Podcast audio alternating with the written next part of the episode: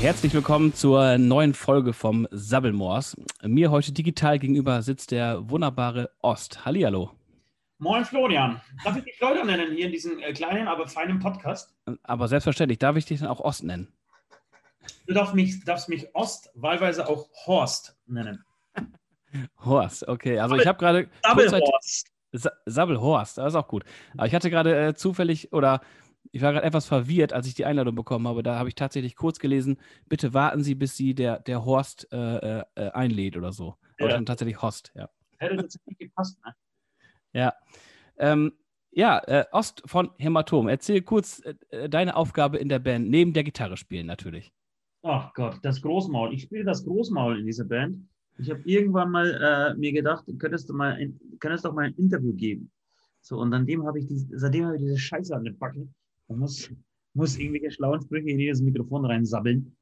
Ähm, genau, also das ist, du, bei uns jetzt irgendwie ganz, eine ganz klare ähm, Aufteilung ähm, aufzuschlüsseln, ist, glaube ich, schwer. Also es ist schon so, dass das Süd, der Drummer und ich irgendwie so die Band schmeißen, zumindest so das wichtigste tagesgeschäftliche abarbeiten, ähm, die meisten Interviews machen. Ähm, dafür ist bei uns Nord, der Sänger, eher so für Audio-Kram zuständig, für technischen Kram zuständig. Und West ist Bassist und der fährt Bus. So, was machen Bassisten sonst? Sie können saugut Bus fahren, trinken kaum Alkohol und fahren uns von A nach B. Ja, super. Dann hast du ja mit den Interviews jetzt aktuell sehr viel zu tun, gehe ich mal stark von aus. Ja, es ist tatsächlich äh, gerade äh, Heiliger die Drecksau-Party äh, von früh wirklich bis Nacht. Ähm, will mich aber nicht beschweren, denn ähm, so kon konnte man so ein bisschen diese Pandemie-Kacke, diese Langeweile, die die Pandemie äh, teilweise mit sich bringt. Ähm, deshalb ist das schon eine ganz gute Abwechslung, aber tatsächlich freue ich mich drauf, wenn in eine Woche, und zwar am 2.4., äh, dieser Promo-Marathon jetzt endlich mal vorbei ist. Ja. Beziehungsweise, das war ja kein Marathon. Wir haben ja dieses Projekt so kurzfristig aus dem Ärmel geschüttelt, ähm, dass äh, die normale Promophase, die vielleicht bei normalen Alben, bei regulären Alben drei Monate dauert, komprimiert war auf diese vier Wochen. Und ich glaube, das macht es gerade irgendwie so heftig. Ja, ja, genau, hast du gerade angesprochen. Berlin, ein akustischer Tanz auf dem Vulkan, euer, euer neues Werk. War das von, ähm, von Anfang an geplant, ein akustisches Album aufzunehmen oder ist das Corona geschuldet? Nein, es ist absolut Corona geschuldet. Also wir, wir, wir würden wahrscheinlich, würde es Corona nicht geben, diese Idee weiterhin mit uns rumtragen, bis wir irgendwann 60, 70, 80 sind ähm, und äh, würden in jedes Mikrofon sagen, ach, irgendwann machen wir mal ein, ein, ein, ein ähm, Akustikalbum die Idee schleppen wir tatsächlich schon länger mit uns rum, aber irgendwie hat es nie gepasst. Also es war nie der richtige Zeitpunkt da. Wir wussten auch nicht so richtig, wie soll Hämatom klingen, wie soll Hämatom akustisch klingen, ähm, wie lässt man diese Band äh, im akustischen Gewand äh, aussehen. Wussten auch, wir wollten auch nicht irgendwie so diesen, diesen keine Ahnung, wir stellen Kerzen ähm, auf der Bühne auf und machen das Licht irgendwie ganz schön dunkel und machen aus jedem unserer, unserer Songs, egal ob flott oder ähm, mit Tempo, ähm, eine Ballade. So, das war irgendwie ganz klar, dass wir sowas nicht machen wollen. Ähm, genau, und hat ein bisschen so der Auftrag gefehlt. Und dann kam relativ spontan die Idee, äh, Mitte Dezember irgendwann, als wir so die Planung fürs nächste Jahr machten ähm, und uns überlegten, oder beziehungsweise ziemlich sicher waren, dass frühestens Herbst 21 sich langsam was tun könnte in Sachen Live-Musik und, und wieder Rückkehr in Normalität. Ähm, war uns klar, wir können jetzt kein, kein fast ein Jahr irgendwie aussetzen und gar nichts tun. Und genau, und irgendwann entstand dann so die, die, die Idee oder fiel die Idee, pass auf, wie wäre es mit dem Akustikalbum? Das wollten wir das schon eh ewig machen. Ja, und dann äh, kam eins zum anderen. Aus dem Akustikalbum wurde irgendwie dann diese Idee äh, oder dieses, dieser allumfassende Begriff dann Berlin gewählt uh, und dieses Konzept gesponnen. Und dann ging es irgendwann ins Studio und der Wahnsinn nahm seinen Lauf.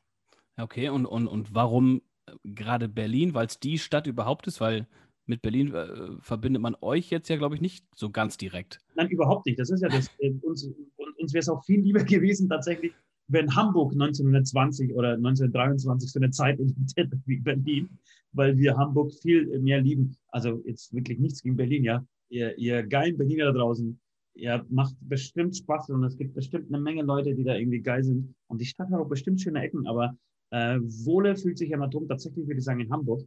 Äh, zumindest was irgendwie das Partyfeiern äh, angeht und irgendwie Ja, vielleicht sogar auch bei den Konzerten. Ähm, aber was schon war, ähm, wir wollten, also wir haben irgendwie so die, die, die ganze Zeit momentan Revue passieren lassen und dachten, okay, wir sind jetzt in, in einer Pandemie, irgendwann wird das hoffentlich ein Ende haben und, und ich bin ein ganz großer Babylon Berlin-Fan. Und als, ähm, als diese Idee so aufkam, ähm, weiß ich, saß ich an einem Wochenende mal wieder frustriert und gelangweilt in meiner Gartenhütte, habe irgendwelche Babylon Berlin-Folgen angeschaut, habe mir dazu ordentlich Jim Bim eingeschenkt äh, und äh, bin dann irgendwann zu YouTube-Videos gekommen und äh, habe dann Dolly Parton gehört mit äh, Jolene. Ah, okay, ja. Und, und habe so Babylon Berlin, Jolene, ich besoffen, Akustikalbum und dann, wie ich das meistens so mache, früh um halb vier die ganze Band terrorisieren mit WhatsApp-Nachrichten.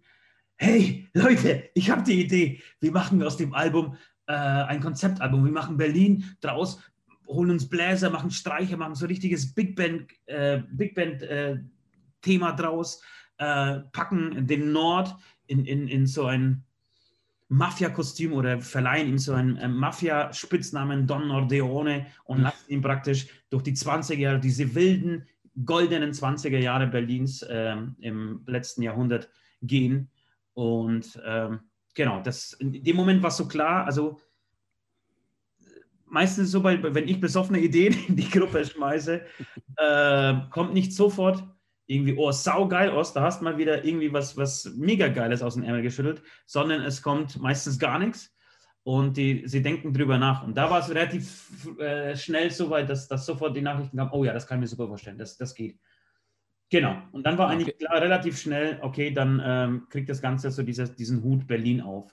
Mhm, okay, also quasi, es war eigentlich mehr oder weniger ein Geistesblitz von dir. Ja, ein, ja, ein Geistesblitz weiß ich, weiß ich nicht äh, Geistesdünnsches vielleicht. Manchmal, den, den habe ich oft und äh, ab und zu verirrt sich da auch mal eine gute Idee. Ähm. Genau, aber was, was ganz gut war, dass, dass wir in diesem Moment halt so einen Auftrag, so eine Struktur hatten und ein Ziel hatten, was vorher so nicht da war. Und das, das war, glaube ich, echt äh, entscheidend für das, äh, für das Ergebnis und für, das, äh, für den Erfolg tatsächlich. Denn so würde ich es bezeichnen. Äh, sehr, äh, sehr, wie sagt man denn, scheiße, jetzt fällt mir das Wort nicht ein, äh, sehr bescheiden wie ich bin, sage ich, dieses erfolgreiche Album. Ähm, weil wir dann plötzlich wussten, okay, in welche, was, was sollen wir im Studio machen? Ja, ja genau. Wir hatten kaum Zeit. Also, wie gesagt, Mitte, Jahr, Mitte Dezember entstand die Idee, irgendwie kurz vor Weihnachten kam die, die Sache mit Berlin auf. Äh, die, wir waren komplett größenwahnsinnig und, und haben gepokert, haben wirklich mit der Plattenfirma uns darauf geeinigt, ja, wir machen das, wir machen das am 2.4. und lass uns schon mal irgendwie in, ähm, in China, keine Ahnung, 2000 Items für die, für die Fanbox bestellen, ohne dass ein einziges Song gespielt, äh, geschrieben war. Weder recorded noch geschrieben. Also wirklich eine komplette Harakiri-Aktion. Mhm. Und so ging es weiter, weil danach kam ja natürlich Weihnachten. Um Weihnachten rum passiert überhaupt nichts. Und das erste Mal, dass wir ähm, dass wir uns mit Songs beschäftigt haben, war Mitte Januar. Also auch angefangen habt zu schreiben. Also sind diese Songs sind alle eingeschrieben für dieses Album tatsächlich.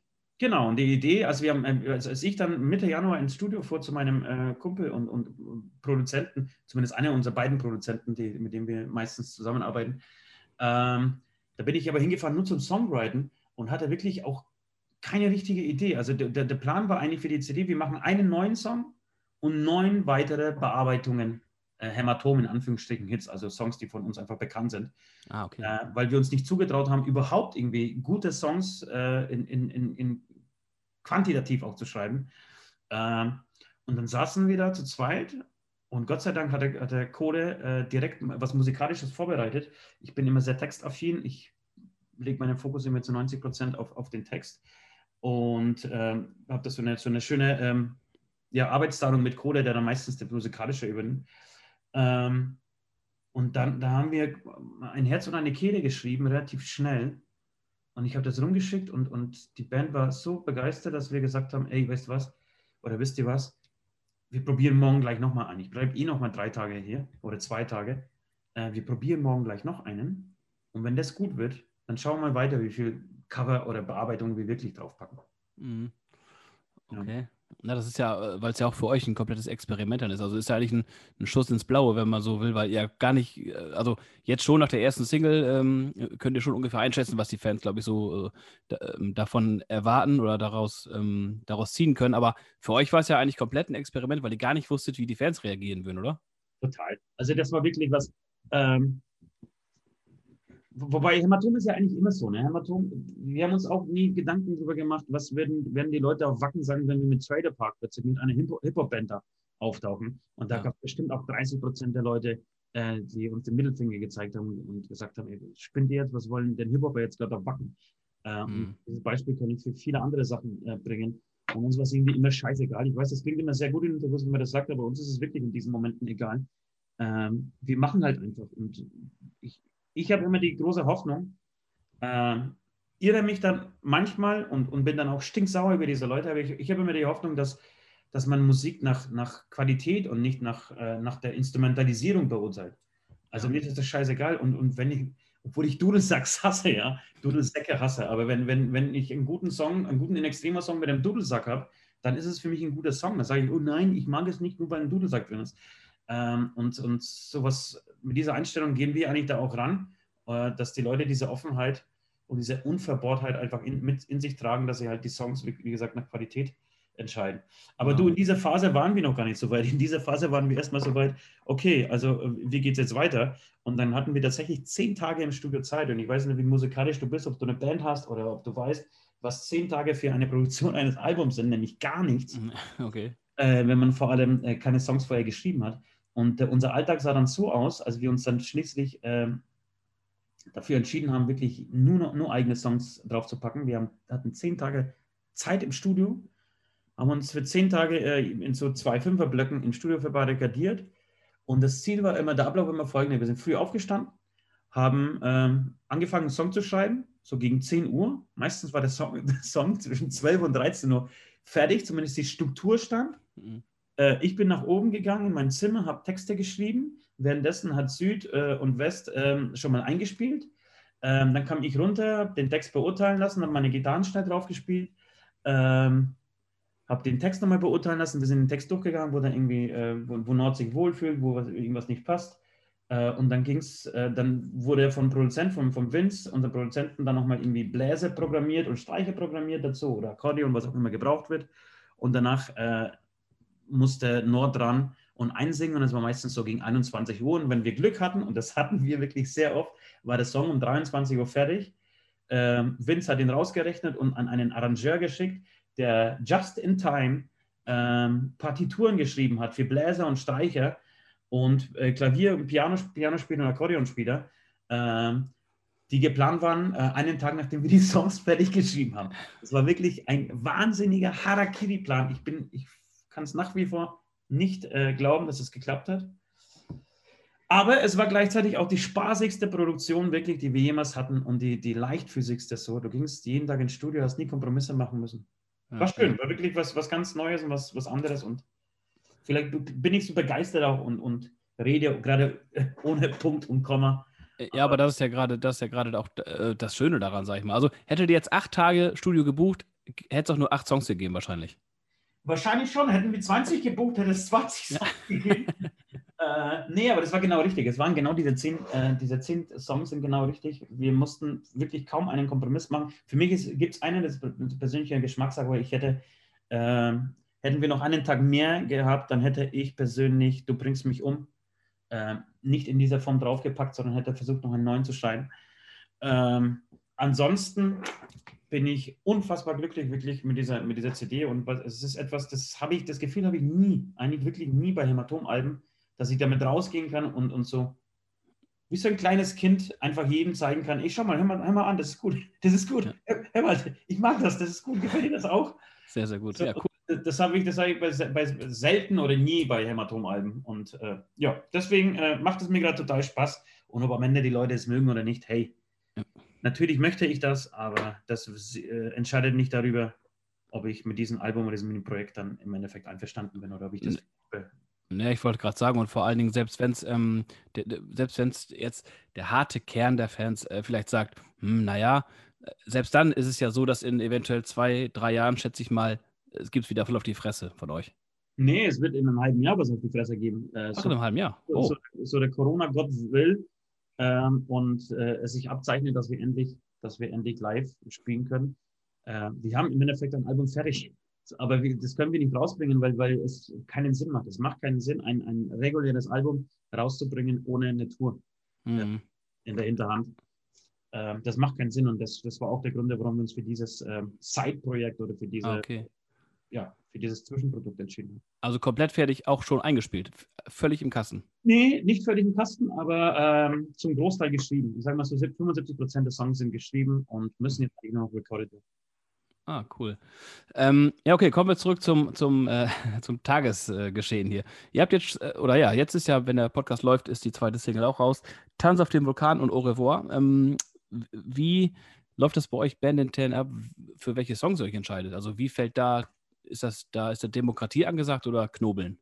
Nee, bei uns ist eine ganz klare Demokratur äh, angesagt. Und zwar, in, ich würde, das würde ich behaupten, es gibt in jeder erfolgreichen Band gibt eine Demokratur. Denn was Demokratie mit, mit äh, einem Land macht, das sehen wir gerade bei den Ministerpräsidenten und in der Bundesregierung mit, im Umgang mit Corona. Ähm, aber natürlich scherzhaft gemeint, äh, ich mag es schon in der Demokratie zu leben, aber wenn viele Köche verderben schon auch manchmal den Brei. Und es ist, es ist schon so, dass, dass, dass äh, die Meinungsmacher bei uns, würde ich schon sagen, Süd und, äh, und ich sind, äh, weil wir uns mit dem mit Hämatom einfach tagtäglich beschäftigen.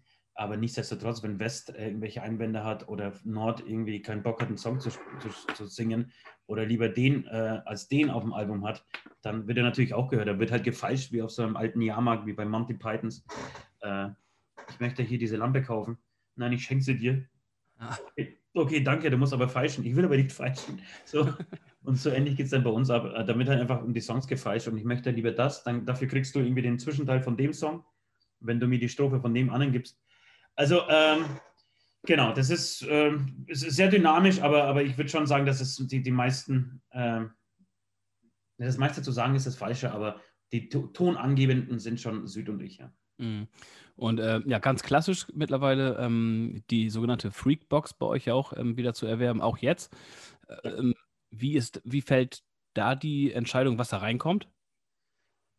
Ach, das ist eine ganz klare Brainstorming-Geschichte. Wir setzen uns zusammen, schauen, wie, wie das Produkt heißt, was dazu passen würde. Also in dem Fall was halt Berlin, was, was passt irgendwie dazu, was, was könnte man machen, was, was, wir legen schon großen Wert darauf, dass es nicht nur Müll ist, der da drin ist, äh, irgendwelche Bierflaschenöffner und so, sondern dass es irgendwie so ein bisschen eine Wertig Wertigkeit hat äh, und nicht komplett aus Plastik ist. Äh, wir haben uns diesmal für ein Kartenset entschieden. Ich finde, damit kann man halt wenigstens was anfangen. Damit kann, kann man sich wirklich hinsetzen und irgendwie äh, eine Runde Skat spielen. Äh, haben eine schöne Spieluhr aus Holz äh, drin. So, oder ähm, in der Vergangenheit auch gerne eine Fahne oder also wirklich, wie gesagt, Sachen, die man auch wirklich ein bisschen verwenden kann. Keinen Plastikschlons, ähm, der die, die Umwelt noch mehr verpestet. Ja. Ähm, genau, und dann wird halt einfach gebrainstormt und alle, wir haben da eigentlich ein ganz gutes Team zusammen mit, mit unserer Plattenfirma, beziehungsweise mit unserer Co-Plattenfirma. Die Plattenfirma sind ja wir, aber es gibt, äh, wir sind beim Belief und die unterstützen uns da in dem täglichen mhm. Business. Genau, und da gibt es eine, so eine ganz coole äh, Truppe, die sich da immer zusammen callt und äh, ja, einfach brainstormt und äh, anfragt, was möglich ist, was finanziell möglich ist, was irgendwie äh, in der Kürze der Zeit umsetzbar ist, genau. Hm. Ah, okay. Ja, hast du gerade schon angesprochen, äh, Plattenfirma. Ihr seid dann ähm, ja mittlerweile über Rookies und Kings, glaube ich, zu Columbia und macht jetzt quasi alles selber. Kann man das so sagen? Also, äh, was, hat, was ist da der riesige Vorteil? Genau, wir waren ähm, zwei Jahre, zwei Alben lang bei, bei Sony Columbia und sind jetzt äh, weg von Sony. War eine okay, schöne Zeit. Ich finde den Schritt nach wie vor gut und wichtig, dass wir, dass wir äh, von Lukis zu äh, Sony gegangen sind. Ähm, hat uns wirklich was gebracht, auch in, was das, das Standing angeht mhm. äh, in der Szene. Ähm, nichtsdestotrotz ist Sony ein Riesenapparat. Ähm, die Wege sind unfassbar lang und für eine Band, die so ähm, ungeduldig und so, so äh, arbeitswütig ist wie wir, so umtriebig ist wie wir, ist das wirklich eine Folter, mit, mit so einem großen Apparat zusammenzuarbeiten, weil die Wege so lang sind, weil du bei für jede Entscheidung irgendwie eine Woche brauchst und zig E-Mails äh, raushauen musst. Also, ich, ich würde sogar behaupten, so ein Album wie Berlin wäre mit, mit Sony nicht möglich gewesen in der Kürze der Zeit. Mhm. Ähm, und wir stehen halt total auf, auf, wie gesagt, auf Dynamik. Auf, ey, heute habe ich Bock, äh, nächste Woche einen Song rauszubringen, wie damals mit Fuck Corona zum Beispiel. Dann möchte mhm. ich, dass das funktioniert. Und ich möchte nicht hören, oh, das geht nicht, weil irgendein Streamingdienst sich dagegen wehrt. Na und, leck mich am Arsch, dann geht es halt nicht. Ja, okay. Und äh, deswegen sind wir zu, äh, zu Belief gegangen, haben äh, bei Belief unterschrieben, haben wir natürlich unsere eigene Plattenfirma gegründet, aber da uns natürlich ähm, so ein bisschen das, ich sage mal, das operative Know-how fehlt oder wir auch, auch keinen richtigen Bock drauf haben, ist es so eine Art Joint Venture. Das heißt, äh, unser Name steht zwar dahinter und wir machen auch viel dafür, aber Belief unterstützt uns tatkräftig und tatsächlich bin ich gerade so happy wie noch nie mit einer Plattenfirma. Das soll was heißen. Äh, in, äh, aus einem Hämatommund, weil wir eigentlich meistens der Meinung sind, dass wir es eh am besten können und, und alle anderen Pfeifen sind. So. Und äh, Genau, und deswegen bin ich gerade super happy mit dieser Konstellation. Wir alle, glaube ich, wir haben ein tolles Team, das äh, sich total engagiert und den Arsch aufreißt und auch abliefert, nicht nur Quatsch, sondern auch wirklich abliefert. Und das liebe ich, wenn man einfach arbeitet mhm. äh, und man sich darauf verlassen kann, was andere sagen. Und wenn es heißt, ey, morgen bekommt ihr von uns einen, äh, einen Promoplan für diese Woche, dann bekomme ich den morgen auch und habe den auf dem Tisch und so. Sowas liebe ich. Das sind jetzt sehr so interner so aus dem, aus dem täglichen Geschäft eine, eine Band, aber das ist wirklich sehr wichtig, damit äh, der Spaß nicht flöten geht und damit das Ganze irgendwie so am Laufen bleibt. Ja, ja, auf jeden Fall, kann ich mir gut vorstellen. Ähm, ja, hast du auch kurz vorhin angeschnitten, äh, Vincent Sorg hat ähm, produziert. Ja. Ähm, in den Principal Studios, man liest öfter mal Principal Studios, wenn man äh, an Bands, äh, also zur Zeit an Bands auch denkt, wie die Broilers oder natürlich ganz stark die Toten Hosen nehmen da auf. Ich glaube, äh, ja, viele, viele andere. In Extremo, glaube ich auch. Ja. Ähm, äh, kannst du beschreiben, was, ähm, was das Besondere an diesem Studio ist? Gibt es da eine Besonderheit? Ja, es gibt das sind, unglaubliche Besonderheiten, weil, ähm, also charakteristische Besonderheiten, die, die so kein anderes Studio hat in Deutschland, glaube ich. Das ist wirklich erstmal die Lage und der Platz. Äh, das ist ein Riesenstudio, wahrscheinlich einer der, wenn nicht sogar das größte in, in, in Deutschland, würde ich sagen. Ähm, also nicht der Studio an sich, sondern der Studiokomplex ist halt so riesig und das macht halt so tierisch Laune. Es ist ein alter Bauernhof, ganz, ganz abgelegen äh, in der Nähe von Münster ähm, mit diversen kleinen Studios integriert. Es gibt ein größeres Studio, ein, ein mittelgroßes. Äh, Unheilig wurde da auch produziert. Da gibt es noch irgendwie zwei andere Studios, deswegen kommt deswegen drauf, weil da nämlich in diesem ganz kleinen Studio wurde Unheilig produziert, dieses Album, was ich keine Ahnung, wie viele Millionen Mal verkauft hat. Und das Tolle ist, dass du ähm, oberhalb ähm, der Studios ähm, einen riesigen Aufenthaltsraum hast mit Küche, mit, äh, mit einer großen Leinwand, äh, mit Fitnessmöglichkeiten, mit Billardtisch, mit äh, diversen anderen Sitzmöglichkeiten. Und du, jeder hat sein eigenes Zimmer. Ich glaube, das sind insgesamt irgendwie 11 bis, bis 13 ähm, Hotelzimmer, in Anführungsstrichen, sind, sind kleine Zimmer, aber sehr schön, sehr gepflegt. Man hat seine Ruhe, man, ist, man hat Einzelzimmer, das ist ganz, ganz wichtig. Man kann sich zurückziehen. Ähm, das ist wirklich toll. Äh, wir gehen da sehr oft laufen, wenn wir dort sind, also Süd und ich meistens, weil du wirklich mitten in der Pampa hast. Du hast das Gefühl, du bist irgendwie so einem ähm, alternativen Zoo, wo einfach Tiere ständig äh, von, von A nach B laufen. Ähm, genau, das ist erstmal ganz toll. Äh, zweitens natürlich die Namen, die, die dort produzieren, nach wie vor auch äh, klasse. Also es ist wirklich von, von Eisbrecher über, über Unheilig. Wie gesagt, Eisbrecher ist nur ein, ein Teil davon, aber äh, wird dort gemacht aber unheilig, äh, Toten Hosen, Broilers, In Extremo, Soldatio Mordes, also alles, was Rang und Namen hat und halbwegs eine Gitarre äh, halten kann in Deutschland, produziert eigentlich in, in Prinzipalstudios. Und der dritte wichtige Punkt, da muss ich äh, auf jeden Fall Vincent Sorg einfach erwähnen. Der ist natürlich ein, ein unglaublicher Musiker und ein wirklich unglaublicher äh, Produzent. Und der tatsächlich dieses Album, also ich habe es, glaube ich, noch nie so stark gemerkt wie bei diesem Album, und er war für uns noch nie so wichtig wie bei diesem Berlin-Album. Ähm, denn was er dafür für, für Input hatte, in einem Genre, in dem wir uns jetzt weniger auskennen. Wir sind halt einfach Metal behaftet und äh, kommen aus diesem, dieser Musikrichtung. Und da irgendwie auch, was, was das musikalische Know-how geht, wie man Streiche, wie man Bläser setzt, äh, welche Tonarten man, man verwenden kann, wie man da irgendwie wechseln kann von dieser Tonart in die. Das ist alles ein unglaubliches Know-how. Ähm, und tatsächlich würde ich behaupten, ohne Vincent Sorg wäre dieses Album nur, nur halb so gut. Hm. Ja, ja, okay. Ja, cool. Ähm, Das neue Album äh, ähm, ja, sprüht ja, glaube ich, vor, na, wie, wie nennt man denn das? Vor äh, äh, ähm, auf der, le, ja, genau, Lebensfreude. Äh, ähm, Lebensfreude. alle müssen tanzen, alle, ähm, also gerade in dieser, ja, in der beschissenen Zeit für alle Künstler, Musiker und so weiter und so fort. Ähm, sonst kennt man euch, ja, natürlich auch immer gut gelaunt, aber äh, ihr seid Menschen der, der, der klaren Worte direkt. Ihr nehmt zu vielen Themen, finde ich, äh, ganz klar Stellung. Ähm, war das dann vom Textschreiben her auch anders diesmal? Also, weil irgendwie muss ja der Schalter umgelegt werden, oder? Ja, absolut. Aber das war auch tatsächlich das Ziel. Wir haben gesagt, nach einem Jahr Corona werden wir die Leute jetzt nicht so ballern mit äh, Gott, die da oben sind an allem schuld und äh, die Welt ist so schrecklich. Denn ich glaube momentan wirklich niemand Bock, sich äh, irgendwelche politischen Debatten irgendwie großartig anzuhören. Äh, klar, schaut man natürlich weiterhin Nachrichten und regt sich über die Unfähigkeit der Regierung der Ministerpräsidenten auf. Ähm, aber so richtig, Entschuldigung, Lust, sich nochmal im künstlerischen Bereich damit zu beschäftigen, haben die wenigsten, beziehungsweise äh, hatten wir auch komplett nicht. Wir wollten einen Soundtrack für die Zeit danach schreiben.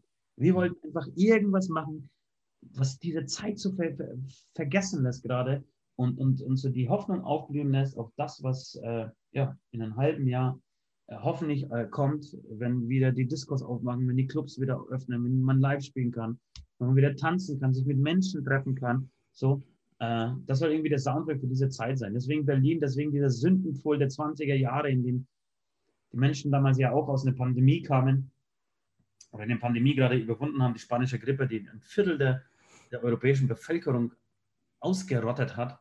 Hm. Ähm, und da ist auch irgendwann der Schalter umgelegt worden und die Leute waren so hungrig nach Exzess, nach, nach, äh, nach Party, nach wollten nach alles allem, aufholen, ja. genau, wollten alles aufholen, was ich so die, die, die letzte, letzten Jahre verpasst haben.